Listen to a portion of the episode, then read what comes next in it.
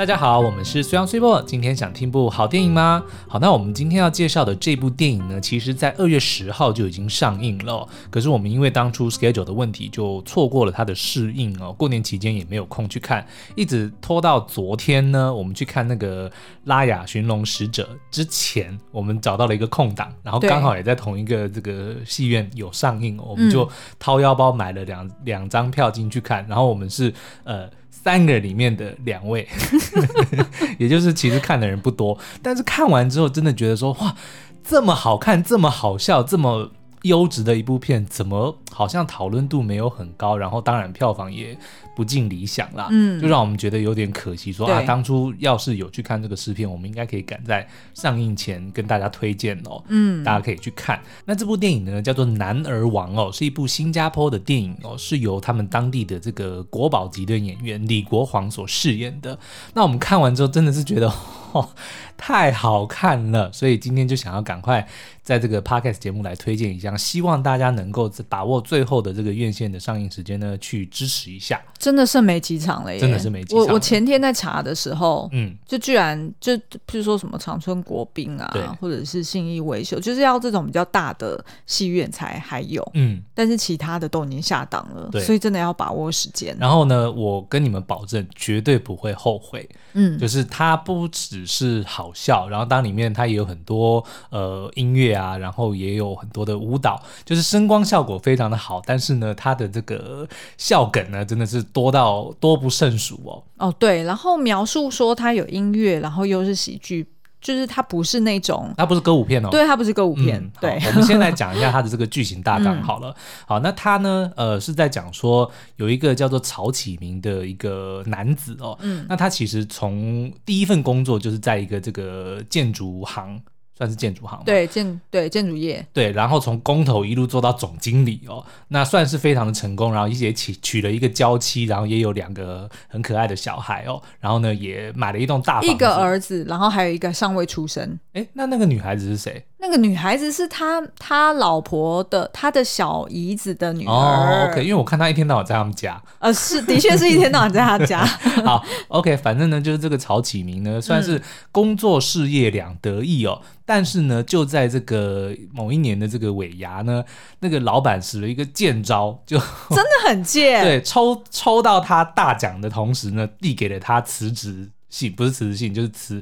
怎么开除信、啊？对，termination of employment。对对，反正就是说，好，你不用来了。就怎么可能有这种老板呢、啊？对，然后在那个场合，他也知道说他不会发作嘛，嗯，对不对？所以就刻意就用那个那个机会来开除他。那但是呢，因为他身为算是一个蛮成功的一个男人哦，他有很多的不管是自尊也好，还是说出于对他老婆的这个保护也好，他不敢告诉老婆这件事情。嗯，但是他的压力非常的大，对刚买了一栋豪宅。贷款还在缴，才刚刚开始缴，嗯、然后老婆又怀孕了。对，他老婆还是在他收到那个辞辞退信的那个同时，然后偷偷的在他耳耳朵旁边说：“老公，我有了。”所以他那个打击是可想而知哦。嗯，好，那这个启明呢，他就为了要能够维持他的这个生活品质，他就只好到处去求职。嗯、可是因为他已经做到总经理的职位哦，他的这个不管是薪水还是他的。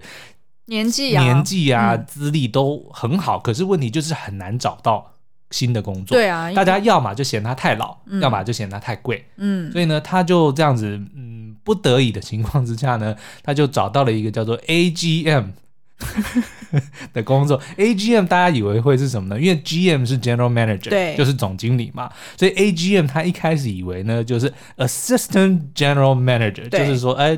叫做什么协理或者是副副总嘛？哦，副总。对啊。OK，嗯，副总是 Vice President。他 Anyway 啦，反正就是，反正就是高阶经理。他以为是总经理以下的一个职位哦。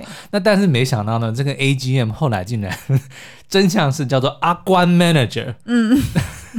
那阿关是什么呢？其实就是新加坡当地呢俗称呃同志的一个。算是带有贬义的一个词语哦。对对对，嗯，那为什么他会去当一个叫做阿关 manager 呢？就是因为他去工作的地方呢，其实是一个算是变性的。呃，但是他们也没有歌厅，他们也不一定有变性，就等于是变变装，OK，变装皇后的那种表演。嗯，对，OK，好，嗯，所以就是呢，他就到了那边就当 当起了他的 AGM。嗯，那一开始他当然不能够接受这样子的呃差异嘛，就是不管是。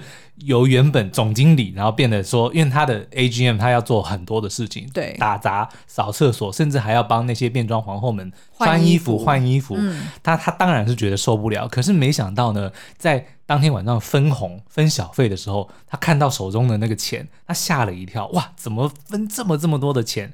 所以他就开始嗯，觉得说好，为了这个赚钱，为了要养家，嗯，为了不让我老婆知道我没有工作，然后要维持他们的生活品质，他就只好。就是忍气吞声，就做继续在这个酒吧里面去上班。对，他算酒吧，他算舞厅吧？他算夜总会。哦，夜总会。嗯，OK，好，就继续在那个地方上班，嗯、然后也跟呃里面的这个四位呃变装皇后发展出了一段蛮有呃蛮有趣的一个友情跟同事之间的感情。对，嗯，嗯，然后我觉得这部片很就是很特别的，就是。我很喜欢他的开场，对，你还记得以前我们就常常聊天说，其实一部片的 premise，对，就是一开始的五分钟是最重要的。嗯，而且我有发现哦，不只是最重要的，嗯，我发现即便是你认为再烂、再难看的片，或者说最后口碑不好的片，它至少前面五分钟或前面十分钟，我还没有看过一部片是不好看的哦，你知道吗？他们至少都会。把那个故事，至少他会告诉你说，哦，现在是一个什么样的 setting，对，然后即将要发生什么样的故事。嗯，我很少看到说有前面五分钟、十分钟是我不想看下去的，几乎没有。嗯，所以呢。每一部电影的五分钟，头五分钟或十分钟呢，其实都很重要。那这一部片呢，又特别特别的厉害。对，因为它就是用一首歌的时间，就交代了所有人的个性、嗯、背景，然后以及主角接下来要遇到的挑战。嗯，像他的这一首歌呢，就是呃，他原本是在。这间公司里面是一个总经理的职位嘛，那所以他就被邀约说，哎，尾牙的时候他要上台表演，所以他就带头唱了这一首《爱比亚加爱亚》。这应该是所有的台湾人都知道的，甚至所有的华语圈应该都知道。这一首歌，对，嗯、然后呃，这一首歌他在唱的时候，哎，其实大家都在那边讲说，哇，他歌喉很好啊，对对对，然后也都呃，员工们也都很喜欢他，所以那时候呢，马上就是直接镜头就切到他老板说，那为什么是他？嗯，这时候就已经在预告说，接下来是要他要被裁员了。对，那然后再来镜头又换到就是拍他老婆，然后他老婆当然就很开心的在那边拍手啊，然后儿子也在旁边为老爸加油，但是那时候就有一点。呈现出来说，哎，他老婆是蛮光鲜亮丽，嗯，然后但是呢，也对她老公是蛮严厉的一个不苟言笑的一个人，对一个角色。然后接着，呃，等到他唱完唱完歌，他不是又抽到大奖嘛，嗯，然后就直接下来，立马打开了那个，就是 就是直接要之之前他的信的时候，然后他老婆同时又跟他讲说，老公我怀孕了，嗯，那。这马上就完成了这个第一个阶段的 premise，对，然后让大家立马就很清楚知道说这个人他是什么样的个性，然后他在身边的人怎么看他，然后他又遇到了什么人生中最大的挑战。对，嗯，那另外一个我们觉得还蛮呃 appreciate 这部电影的呢，就是他其实呃，据我们所知啦，其实新加坡对于呃同志并不像台湾这么样的开明哦。对。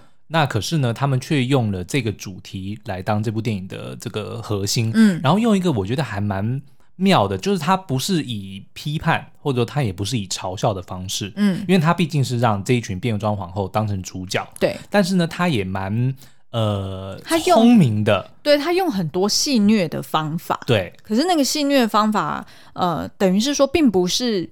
贬义这一群人，对，而是说，呃，在戏虐，在大家的嬉笑怒骂之间，然后带出来他们的苦、嗯、他们的辛酸，以及他需要其他人怎么样平等的看待他们的这个呃 message。对，所以我觉得反而是用一个比较呃。比较滑溜吗？那要怎么讲啊？嗯、就是 smooth，对，哎，对对对，你怎么知道我要用这个字？我当然知道。对，就是用一个很很 smooth 的方式去处理了这个敏感的议题，对、嗯，而不会变成好像直接说教说大家就是不可以这样，或者是就是要怎么样。嗯、那这样子的包装的方式，我觉得是很聪明的。对啊，我觉得会在呃这样子的手法呢，让比如说支持同志的人，他觉得不会受到呃侮辱，或者是说觉得不舒服。可是对于那些呃不是这么接受的人，他同样的他也能够从中去呃用不同的角度来看待这件事情。对，我觉得是真的是就很 smooth 的对一个手法。对对对，当然啦，里面那个凤姐那个角色，我就不是很喜欢。但是我觉得那是戏剧效果，并不是说他。演的不好，嗯、而是他的这个 position，就是他定位这个人，对，包装这个人的方式有一点太夸张。那所以我说是戏剧效果嘛，他就是一个工具人，他必须要在适当的时候出现，嗯、然后才能够把，因为他里面的转折其实蛮。老派的，对。对不对？就是其实是 predictable，对，就是那嗯，他失业，如果到了一个这个夜总会，变装夜总会，你可想而知，他最后一定就会上场表演嘛，嗯、对不对？那上场表演，那接下来就是一定会被家人发现嘛，对，然后就会造成冲突嘛，嗯，所以就是这些很明显的剧情安排的时候，他就安插了一个叫凤姐的角色，嗯，然后就我觉得有点硬，嗯，可是就是又有这个需要。对，对啊、明白，就是当然了，就是我觉得这看一部电影，它一定会有让你 appreciate 的地方，或者是让你觉得呃好像还可以再做的更细致的地方。嗯、但是我觉得这都是取舍。对，但是整体来说，嗯、这部电影我们真的非常大推哦。嗯，好，好，那然后呢，再来就是这部电影里面有非常多耳熟能详、脍炙人口的音乐歌曲。对，然后但是却被改编的，让我们看的就是捧腹大笑。嗯，所以要不要举个例子？呃，譬如说里面有一首《I Will Survive》嘛，嗯、他就改成台语版。对，然后然后就是呃，当然他就在歌词里面去描述说，就是如果一个人被抛弃，然后你居然这个渣男或者是这个对象居然还敢回来找我的话，我就要怎么去干掉你，或者是我要怎么去处理你，就非常的生猛有力。嗯，那我觉得这个的确也是呃，最后让这一群变装皇后们他们红到网络上的原因。嗯，就是他们找到他们真正发声了，对，就是唱出自己的声音，而不是只是像他们一开始呃都呃遵循传统是要放那种。呃，伴唱带，然后可能就是直接对嘴的。嗯、对。那但是最后就是因为这个男主角他很会唱嘛，然后也有一次因为出了一个意外，所以他就出来唱歌了。然后反而大家很喜欢听到他们的声音。对。虽然他们扮成是女人样，但是是唱出呃男人的声音，声音他们真正自己的声音。对。可是他们就是观众们却还觉得这有另外一种风味，对，或者是有另外一种让他们觉得。啊、呃，他们也很开心的感觉。其实你刚刚提到这个对嘴哦，我觉得就是这部片它呃蛮重要的一个隐喻哦，它就是透过各种各样的比喻呢来探讨真假这件事情。嗯、所以你看，因为比如说呃变装皇后，她其实本来你看这些他们是身体上面的构造是男人，对，但是他们的灵魂是女生，嗯，所以他们就会呃会很想要去。变装，嗯，想要穿成像女生的样子，漂漂亮亮，然后在舞台上舞台上面表演。所以这方面，他们到底哪一个是真的？他灵魂是女生，他、嗯、身体是男生。嗯、所以你说他打扮成女生，到底他是真的还是假的？嗯、对他来说，这个才是他最真诚的表演。可是外人却觉得，嗯、啊，你明明是个男的，你为什么要穿成女的？嗯，对不对？所以就是这样一个很明显的对比。但是电影里面还用了真唱。跟对嘴这件事情，因为一开始变装皇后他们自己这个团队有一个规矩，就是他们绝对不唱，他们只对嘴。嗯、对，那后来当然是有揭晓说为什么不唱哦，嗯、就是因为他们 真的没有人能唱啊。对，可是呢，对嘴这件事情就很明显就是假唱嘛，嗯，对不对？因为你的你你只是对嘴，那个声音并不是你的，嗯，所以你并没有真正在唱歌，嗯。可是后来呢，为什么要用让李国煌他用男人的声音去唱？但是呢，他又不是一个变装皇后，对，因为他本身他并没有这个，他是直男，对，对不对？所以他当他穿成女装的时候，他是假扮的，嗯，可是他却用男生真正的声音，对，对不对？但是对于那些变装人，他们其实穿上女装的时候，他是展现真实的自己，嗯，嗯，可是他却不敢表达自己的声音，是，我觉得这是一个很巧妙的一个比对啊，然后而且最后居然是要让一个直男去帮他们发声。对，其实我觉得这件事情也没有所谓什么政治正确还是怎么样，这个其实还蛮妙的，因为等于是一个一个直男，他如果就只是用一个他不为他人眼光，因为他那时候他已经装扮成根本没有人认得他，然后再加上他。真的有这个经济压力，他一定得要，对他一定要得要 pull it off，嗯，他不能再拖延下去，对，所以他就这样子唱出来他的心声，嗯，那反而就赢得满堂彩。对，所以这个观众朋友，如果你们去看这部电影的时候，可以去仔细的看看这个我们刚刚提到的，比如说谁在变装，然后谁又用真的声音去唱，谁又不唱，谁又用对嘴，这个其实都都体现到了每一个人他，比如说他的外表呈现出来的到底是不是内心的自己，嗯，然后以及他表达出来的声音，他发出来的声音又能不能代表他自己的内心？嗯，我觉得其实是一个很棒的隐喻在这个里面。嗯，然后再就是呃，男主角他的儿子嘛，嗯，他儿子也是在学校话剧的时候被指派去扮花木兰，然后他儿子其实一开始是非常排斥的，对，因为花木兰就等于是女扮男装嘛，嗯，可是事实上他儿子是男的，他扮一个女生去扮男装，对。大家听到这边是不是已经 很乱七八糟。可是你看，这也有刻板印象啊。当他一开始告诉他爸爸说：“哦，我在学校要演话剧，演花木兰。嗯”他爸爸第一个反应说：“哦，所以你要演将军哦。”嗯，他说：“哦，不是，我是演花木兰。”就是你看，其实刻板印象都还是认为男生那当然就是演男性角色嘛，嗯，对不对？所以我觉得这一部戏，它其实就是用透过这个，不管是。自己怎么看待别人的眼光，嗯，还有这个社会是怎么看待这些人，对，我觉得都是一个很好的诠释。但是他又用了一个很轻松的方式，对，来表达，就大家都没有压力，可是却都很呃正面的去检视这个问题，嗯，然后也因为男主角他经历了变装的这件事情，嗯，所以他就可以安慰他儿子讲说，哎，就是。呃，花木兰她是有她的苦衷的，啊嗯，你要去理解她这个故事的真谛，对，而不是单纯就只是觉得说，呃，花木兰是一个 liar，嗯，因为他儿子一开始小小年纪，他理解的只是说，这个人为什么要骗大家他是男的，那他就是一个单纯的 liar，嗯，所以我觉得，呃，就是从。这边的这几个隐喻串起来之后，就觉得哎，这个剧本其实编的蛮巧妙的。对，嗯，那但是那些唱歌跳舞的桥段呢，真的是笑死我们了。嗯、所以呢，观众朋友，我们真的很推荐你去看这部片哦。可是呢，除了刚刚提到的这个这些主题之外呢，我们还有一个想要跟大家讨论的，那就是男生所面对的压力。对，就是男人的苦，在这一部片也是另外一个主轴啦。嗯、那我觉得，呃，他当然，因为我们在电影里面短短的篇幅，没有办法去理解到说他跟他老婆一直以来的相处模式是什么。但是从就是他老婆呃怀第二胎之后，然后待在家就准备待产。然后对待她老公的那个方式，就会觉得说，哎，好像就是从以前到现在，应该是他老婆对她老公是采取一个比较呃单方面，然后比较严格的态度，嗯，所以导致她老公在遇到经济压力的时候，不敢跟他老婆商量，对，反而都是自己做决定。然后他就决定说：“我就是要隐瞒他，因为我不敢让他知道真相。他担心他老婆知道真相之后，他会死定了。嗯、他是用这样子的呃态度去经营这个婚姻，对，所以当然久而久之，他老婆就会对他更加怀疑，就会想说：都不知道你晚上弄那么晚回来是在做什么，嗯、然后为什么你的工作会需要这样？然后当到最后，当他。”发现真相之后，当然也会呃彻底的打破他老婆对他的信任。对，嗯，因为我们前一阵子呃在介绍一部韩国片叫做《八二年生的金智英》的时候呢，其实就有讨论到说，这个社会其实对于女性有非常多的这个刻板印象跟一些蛮无理的要求，就是必须那些呃女性必须有一个。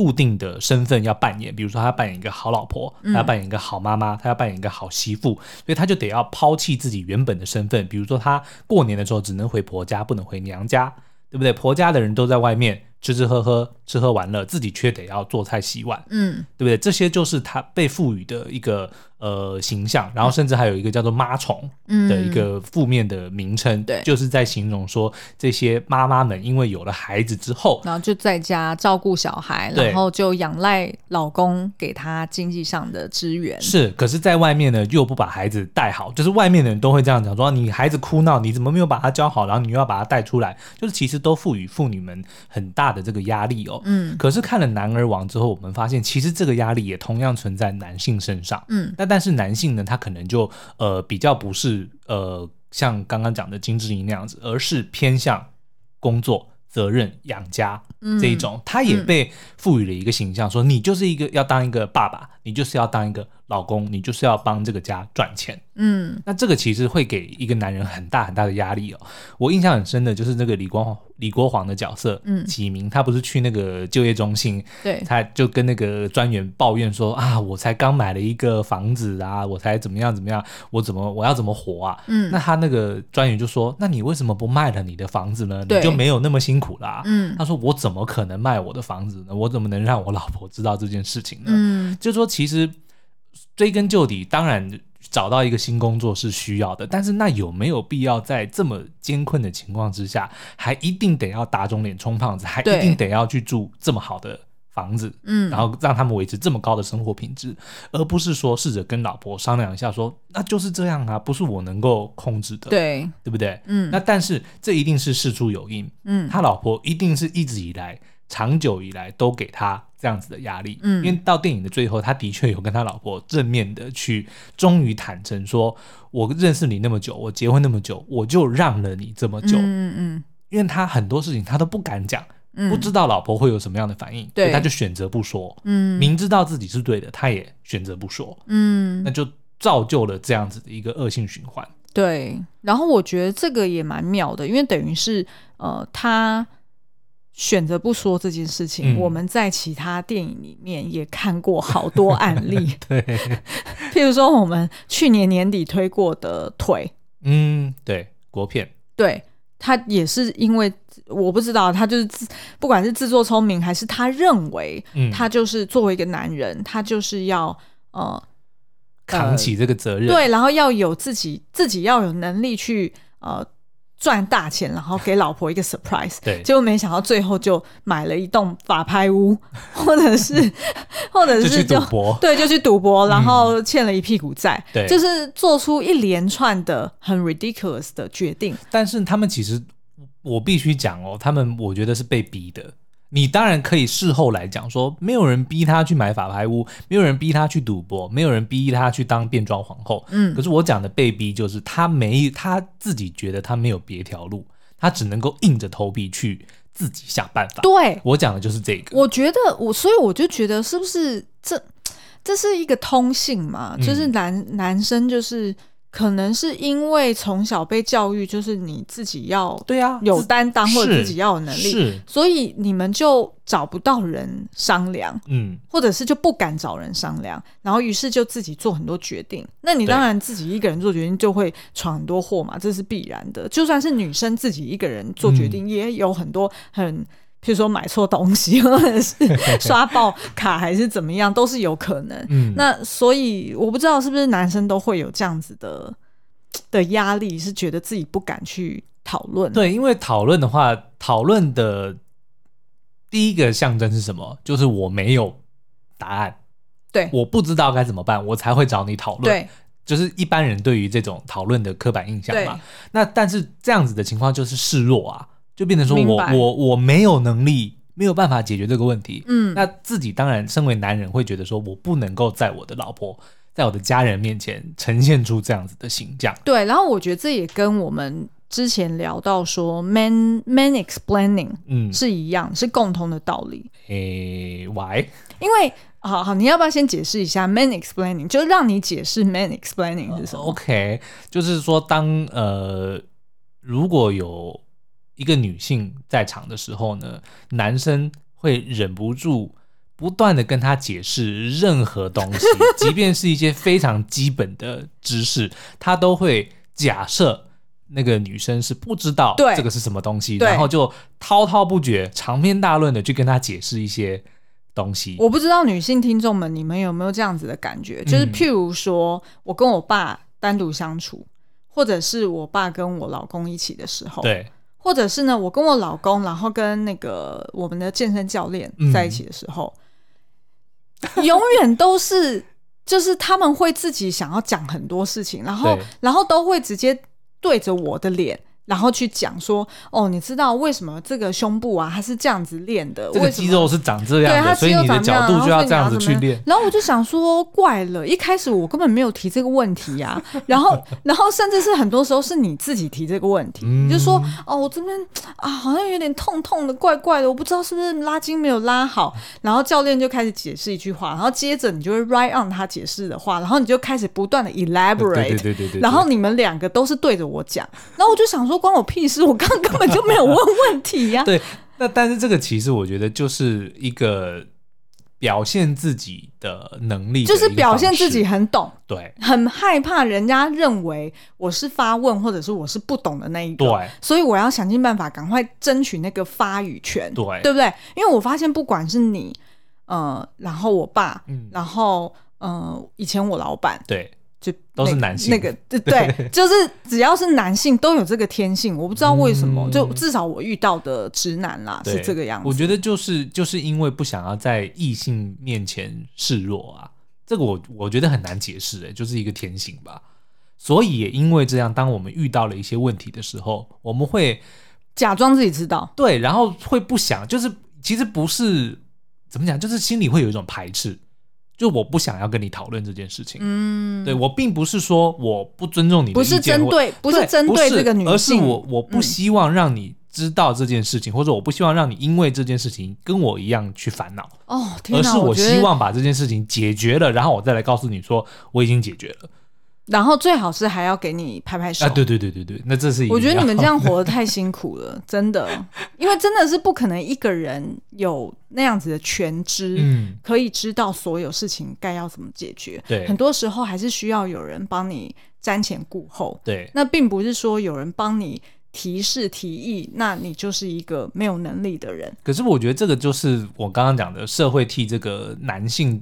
呃，所设下的刻板印象啊，对不对？比如说“无能”这两个字，好了，你几乎很少听到有人骂女生无能。我知道这件事情，我们在呃前几期也有聊过、啊。是，可是男生对“无能”这个字就、嗯、就非常的敏感，或者说这个就是一个最最严重的指控，或者是一个 insult，嗯，对不对？但是对女性好像就是没有这样子的效果，嗯、也没有也没有人会去骂女生无能，好像是对不对？就反而会觉得说，呃、嗯，就啊啊，可能、哦、笨笨的很可爱，对，傻傻的可爱。就但是对男生就就，但是不会讲说男生傻傻可爱，对，对不对？对，我觉得这个、嗯、这个就是很值得探讨。所以我们要去翻转这件事情啊。好，因为翻转这件事情，呃，譬如说，像我就非常鼓励你，嗯，就是尽量提问，对啊，跟你商量，找找我有，我现在什么都找你商量，几乎了。对，然后有时候有点烦呐。那你就自找的。不是 那个有点烦，不是因为我觉得哦，拜托这种问题也要问我，对，而是就是有时候我只是想要一个人静一静，然后但是就一直有一个人来敲门，觉得有一点烦，是这种烦哦。所以不是不是关什么有有没有能力，或者是自己解决的问题。所以你身为伴侣跟身为女性，你其实也是希望说，呃，你的老公也就是我男性，就是尽量。还是找你商量这些事情，啊，所以你也是希望这样子的吗？对啊，因为如果我就是，譬如说，如果我遇到问题，我也会找你商量啊。嗯、然后，更何况是这种，不，这个本来就是啊，就是因为一一般印象就是问题都是男生来解决嘛，对不对？嗯、所以女生有问题当然是要找男生，这个是 OK 的。我的意思说，就是你身为女性，你也会希望说你的老公会找你来商量这些事情吗？当然会啊，OK，对啊，然后况且是这么大的事情，是是失业了，嗯，然后家里又刚好买一栋房子，对，这铁定要两个人要一起想办法的，嗯，对啊，那那当然就是在戏剧里面，他当然有部分的这个呈现，他老婆是比较夸张的状态，是有跟他老公说，你最好就是你不要指望我养你哦，对，你不要指望我养你，哇，这句话我觉得好 harsh，对，对，因为。那那所以那，那所以原本就是老公养她喽。对所，所以老公养她可以，她养老公不可以。对，就是他这句话，他背后的很多意涵，嗯，其实是很很伤人的。而且你有没有觉得，就是我身为一个男性，我自己都会觉得说，当女生讲说老公应该养她，她不应该养老公的时候，其实等于是把自己又丢回了。刻板印象里的女性的弱势的一个，对啊，对不对？那你怎么能够怪人家歧视女生呢？对，就是如果自己有好处要拿的时候，就要拿那个好处。对对对。然后等到 对，然后等到自己其他的好呃，其他的呃什么被占便宜的时候，然后又要说，那你为什么要占我便宜？就是我觉得这要非常的公平。就是如果你就就是这个意思啦，就是就是。其实所有面相都应该要兼顾到。是。那如果是她老公，当然，因为她这时候是怀孕的，对，所以当然我们会就是站在第三方的角度会想说，哦，那当然很自然的是要老公先照顾她，嗯、等到她可能之后生产之后再来决定说，哦，是不是要回到职场还是 whatever。但是事实上，她在那个当下，呃，当老公赚钱那么辛苦回家，然后瘫在沙发上的时候，她不应该是直接丢一句话说。你不要指望我会养你，嗯、因为这哇，这真的是这很伤心，而且这会让老公陷入到一个很孤独的状态。对啊，他就觉得啊，对我我老婆是不会给我任何的支援的。对，没错，他就会变有一点那句话，有一点像是我切割，嗯，就是我们好像不是同一个同一艘船上的人，对，对不对？就有点意思是说，你今天就是要负责划船，嗯，那我就是坐在这边的人，所以你自己要想办法。对，那难怪她老公。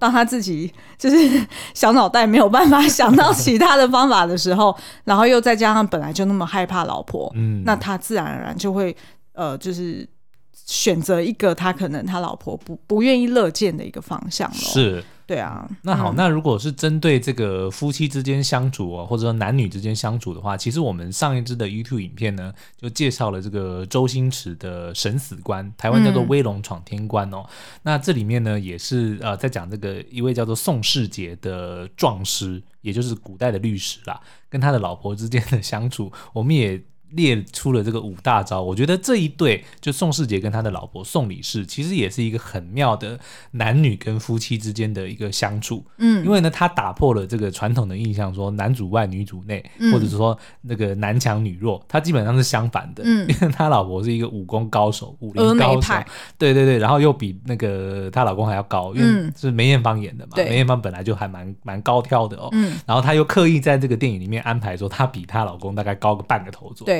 所以呢，常常就是在这个外面，尤其是古时候嘛，就在这个比较传统的这个社会里面呢，常常都是由老婆出面来帮老公化解很多的危机。对对，尤其是需要动手动脚的，嗯，那这就让她老公觉得很没有面子。对，然后后来呢，他又因为某些原因呢，就是丢了工作，就在家闲闲没事做，所以就更让他觉得说啊，我我我身为一个大男人，我竟然在家无所事事，我是很无能的，嗯、所以他就开始一天到晚找一些有的没的，比如说来挑剔他老婆，来批评他老婆，就是嫌他的发髻绑太高，对对对，就是在那边没事找事做，嗯、其实都是我觉得可以延续刚刚这个男人王里面这个男女之间的互动，或者是社会给他们的刻板印象的一个讨论，嗯，好。哦，所以呃，今天介绍这个男儿王呢，我们就觉得说他不仅是呃好笑，嗯，就是有很多的桥段真的是 神来一笔，然后中邪那一段，对，中邪那一段，哦，有去看电影的应该都知道我们在讲笑死，对，然后他又呃，就是用很轻松的方式去包装这个呃，我想也是一个蛮严肃的一个议题，然后呃，他又。带出了这个两性之间的这个权力不平等的这个关系，嗯、那我觉得这一部真的是蛮适合大家去看的。那它整个调性其实也非常的很适合那种过年的时候看，对，所以就很可惜我们没有在过年前跟大家推荐哦，不然其实大家真的是可以过年的时候去看。没关系啊，那就二八连假去看啊，如果还有的话。希望还有啦，希望还有。因为如果只是纯凭好笑程度的话，它是目前二零二一年最好笑的电影，绝对。我想一想，我想一想，嗯，当之无，欸、当之无愧。对对对对对对，没错。对，虽然才二月。